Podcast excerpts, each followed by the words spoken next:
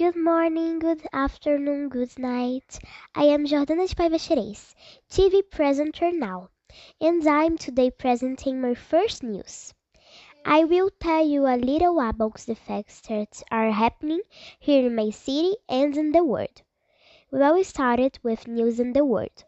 Climate change is altering the Earth's as for rotation movements of water bubbles on the planet is key to understand the phenomenon. Scientists freeze coral salmon to try to save species through extinction in Brazil. It is estimated that 50% of coral reefs have already disappeared from the oceans because of pollution and global warming.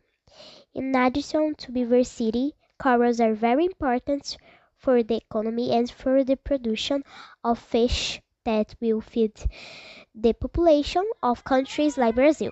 So we hope to work and finally to finish.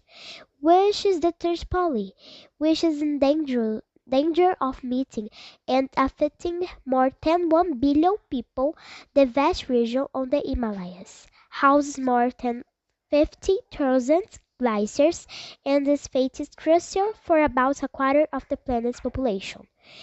Well, where this news? If you want to know more, access your websites at Virtual Home and see you next time.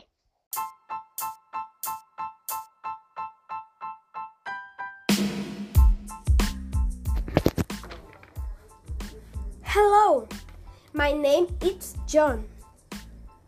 My teacher is Michele Caldebella, and this is my bedroom. And today, I'm going to intro- introduce him. My notebooks are on the counter.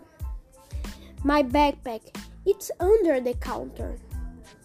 My clothes are in the closet. My chair is behind the bed. And my door is next to of the closet. Well, hope you enjoyed it. See you next time. Bye.